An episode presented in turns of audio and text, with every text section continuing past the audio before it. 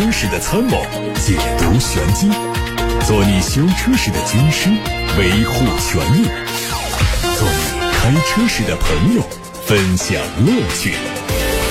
调频九二七，傍晚六点半，董涛说车，只和车友在一起。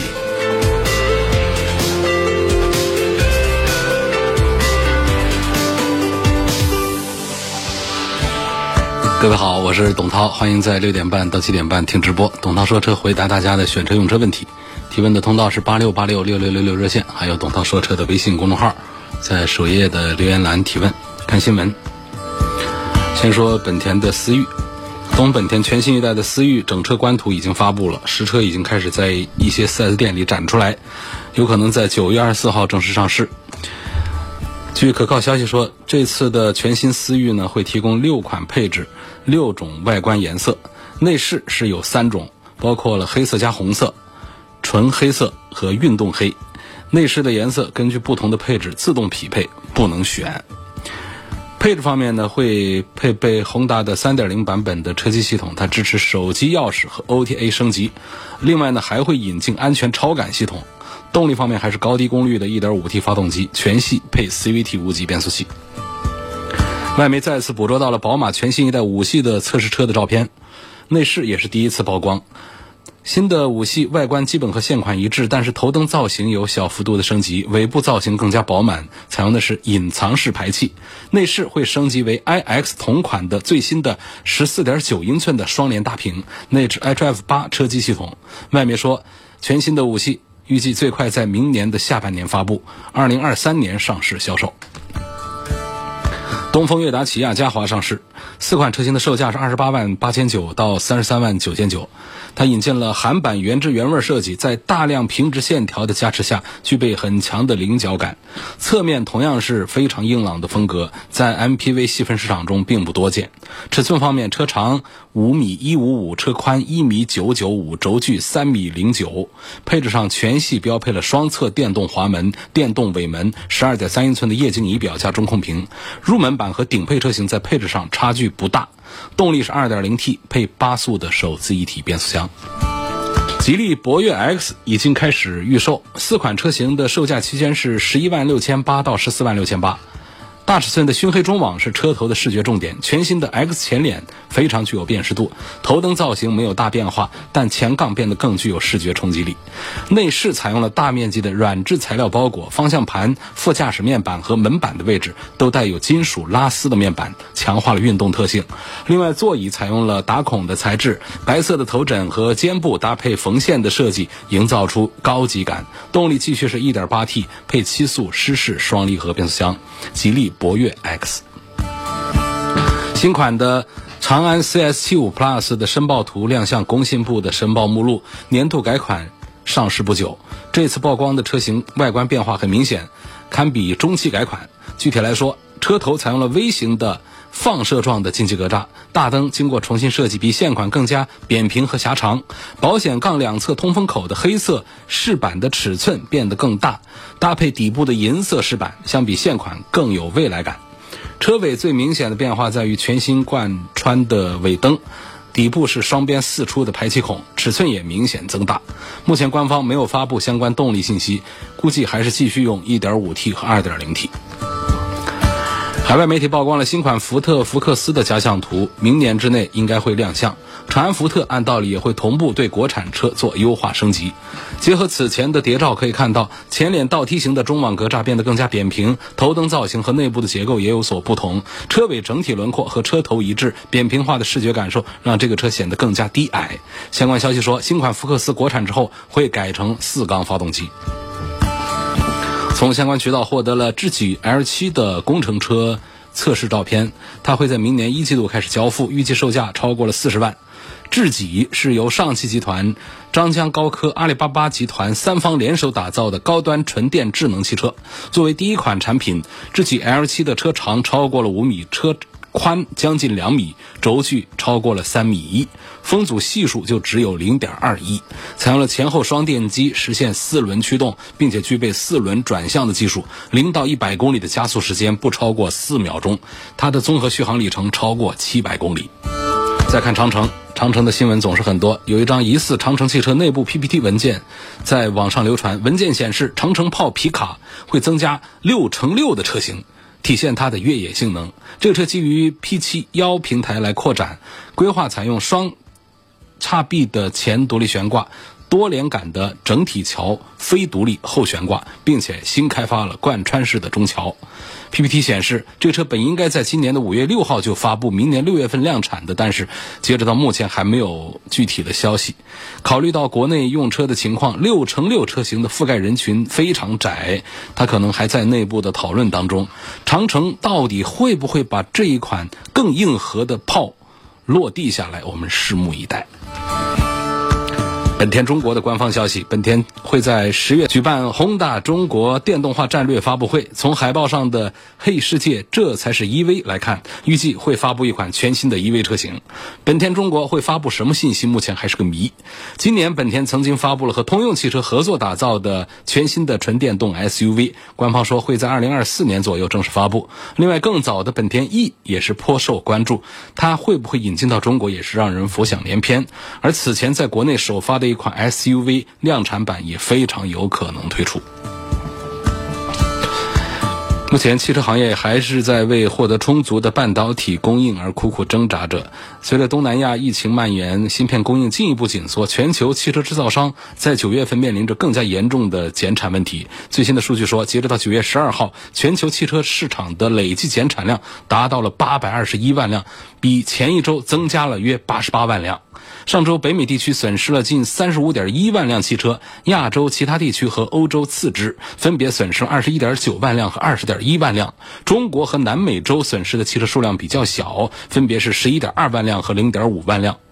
受芯片短缺影响，今年全球汽车累计减产量可能会攀升到九百四十万辆，这比两个月前的预期减产量高出了近百分之五十五。好，各位，刚才听到的是汽车资讯。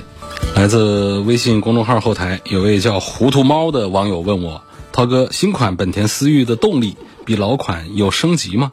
还是用原来那套动力吗？”呃，发动机这一块要是整体做更换的话呢，那还是动静比较大的。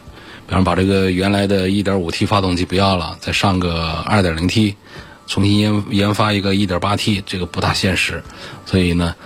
从目前我们拿到的信息看，全新的思域呢会放弃三缸机，或者说刚开始上市的时候放弃三缸机，不排除后面是不是还用不用那个三缸的 1.0T 啊？那么 1.5T 的肯定是在第一波上市的时候就推出来，而且呢还做了高低功率的不同调教。你看老款的思域呢，它就是一个177匹马力的一个调教的 1.5T，但是新一代的呢，它就把这个马力调高了，作为一个。到一百八十多匹马力的一个高功率版本一点五 T，然后呢再来一个调低的，再做一个一百二十多匹马力的一个低功率的，所以是还是用原来那个发动机呢做了一个高低功率的调教。那么实际驾驶感受呢，我们相信呢，一点五 T 的高功率的比原来的一点五 T 的是要快一丁点儿，然后低功率的呢，跟原来的一点零 T 应该是差不多的一个水平，但是呢，它是四缸机。相对于原来的三缸机来说呢，购买说服力啊要更强一些。所以总之呢，这样的改造呢，我觉得还是比较有诚意的。因为过去大家对于思域在性能方面的表现呢，还是有口皆碑，比卡罗拉呀、比轩逸啊是更偏向于爱开车的人群的。但是呢，实际上那时候的 1.5T 老款的170多匹马力呢，它也并不是很出众的一个加速的成绩，更多的是大家在网络上段子里面把它写的比较快。那么这次呢，给再调高一些马力，包括扭矩也都做了调高之后呢，它的提速会再好一点。所以这个改造是正确啊，也是我们广大车友们会很欢迎的。另外一个也是更受欢迎的，就是把低功率的 1.5T 来取代。现在的三缸的 1.0T 这个动作，价格很便宜的情况下，不至于说像过去我们要买一个低配入门的思域的话，我们就要接受 1.0T 排量又小，然后呢又是个三缸机。虽然价格还没出来啊，它的低功率的 1.5T 配的是四缸机，这个说出去啊，开出去啊，各方面呢还是更有价值感一些吧。所以我是。觉得这是思域的这样的一个动力改造，我还是看起来是比较欣喜的，替我们的思域的新一任的这个车主们是感到高兴的。下面有个网友问：芯片供应紧张，它是不是一场阴谋啊？制造商完全可以增加产能啊，或者扩大产能来满足市场需求啊，但他们为什么不这么干呢？增加生产线完全可以在短时间内完成啊。比如说，我们十天可以建一座医院，他们虽然不能在十几天完成，但是几个月总是没问题的吧？呃，非常热心的一位朋友在操着全球半导体市场的心，代表着我们很多车主的一个疑惑的。就现在我们很多人。在买车的时候呢，不像过去了，啊，优惠幅度也不大，甚至还有加价。然后呢，车呢动不动就是这款车减产都没货，这个在 4S 店里面买车的时候，现在已经成为一种常态。那么说这个为什么会出现这么严重的情况？这个说出来还是非常复杂啊。我们上半年预测就是在九十月份就会得到缓解，但是我们现在九月份发现问题越来越严重了，芯片短缺啊，估计是在六到十八个月这样的估计呢，我不知道根据是什么。反正这也是在慕尼黑车展上非常专业的机构发布的一个数据，意味着还有很长的一段时间要等待芯片。就是汽车市场上热门车型一车难求，从车等人变成人等车，主要因为这个芯片短缺。芯片短缺缺货又是受什么影响呢？第一个就是全球疫情的影响，因为全球汽车芯片的产能地区主要集中在欧美地区。这些地区大多是疫情的重灾区，那么相应的隔离政策的同时呢，也就意味着企业它常见的是那种停产减产，所以汽车芯片的供应呢，在这个单元上它就出现一个短缺。那么第二个原因呢，就是汽车芯片的需求它又在另一个方面在增长，各大汽车厂家都在往智能化方面发展，越智能化汽车，它对这个半导体芯片电子设备在汽车当中所占的配件比例是越来越多。你说我们老车。老桑塔纳、捷达那些车要多少芯片呢？你现在的我们智能化汽车销量、电动化汽车越来越多，哪哪都要用半导体，所以对芯片的需求在增加。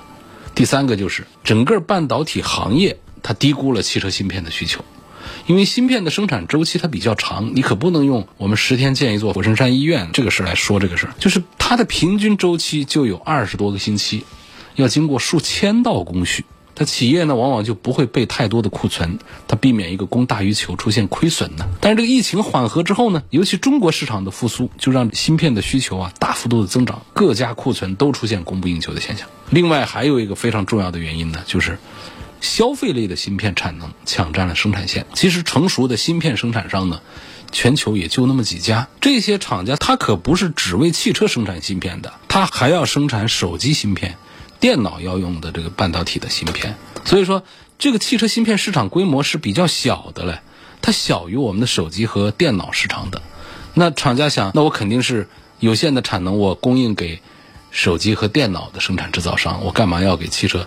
汽车那么大一个汽车，买我的这个芯片也给不了我多少钱。那电脑厂家、手机厂家给我的订单要更大一些，所以他会优先生产消费类的芯片。另外呢，还有就是有一些意外的。情况也导致了一些停产，比方说日本有一家特别大的半导体的工厂，在去年就出现火灾，几乎是把它的核心工厂都是烧完了。然后呢，在今年年初呢，雪灾也导致美国的一些半导体企业呀遭受冲击，很难恢复产能。另外呢，还有一个原因，我不知道这个我说的准不准确。前面这些呢都是这个报道的比较多的，我跟大家罗列的。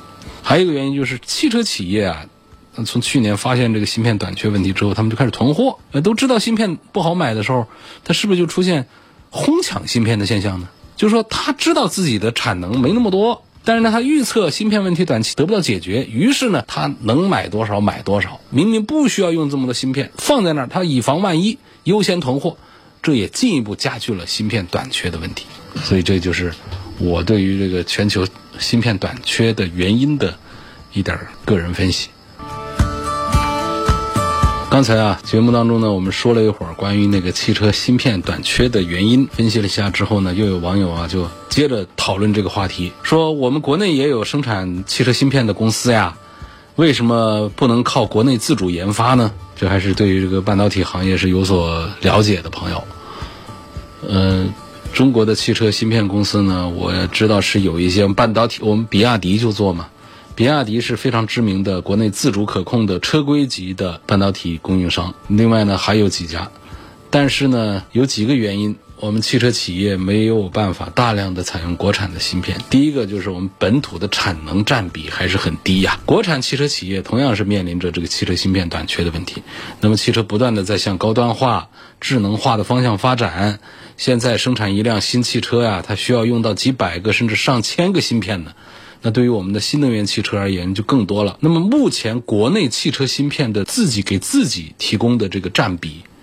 甚至还不到百分之十，也就是说，百分之九十以上的国产车还都在依赖于进口芯片。另外呢，就是车规级的这个芯片呢，它对于质量的要求非常的严格。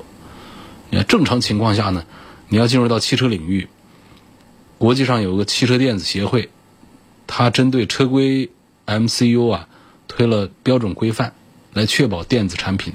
在汽车上的安全运行，国产的这个车规级的 MCU 呢，起步就晚一些了，甚至说跟国外还有很大的差距。这种差距它不仅仅是技术方面，它还有专利方面的、市场方面的很多因素共同的决定。就知识产权的保护啊，技术垄断呢，有些芯片公司它能够生产满足标准的芯片，但是你有可能涉及到侵权呢。所以我们中国公司要创新研发芯片，需要长期的人力和资金投入，这个研发周期是很漫长的。可解不了我们当下的境合呀！有位网友叫春风十里不如你，他的提问是：网传长城要推出对标奥德赛的 MPV，我很期待它的横空出世。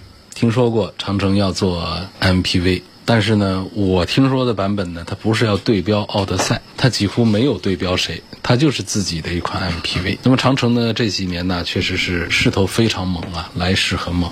它推出的产品呢，多数都可以成功，少数失败。我说的是这两年啊，它的设计啊，它的开发，它的研发、制造，好像有一种厚积薄发。现在是到了一个收果子的时候了。推出的魏旗下的坦克系列，这些都非常受欢迎，包括欧拉系列都是很棒、很不错。过去大家把印象还停留在哈弗这个年代的这个长城，这就已经是个过时的概念了。大家再看一下现在的坦克系列。你不会嫌弃它是一个自主品牌，它比我们很多的合资车做的还好。你再去看一下欧拉的电动车，你会觉得真的是小巧可爱，在市场上是非常有竞争力的。那么我们通过长城发布的一些信息来评估的话呢，就是长城过去是只做皮卡，那后来呢是专心的做 SUV，获得了成功之后呢，现在是不仅仅是在琢磨轿车的事儿。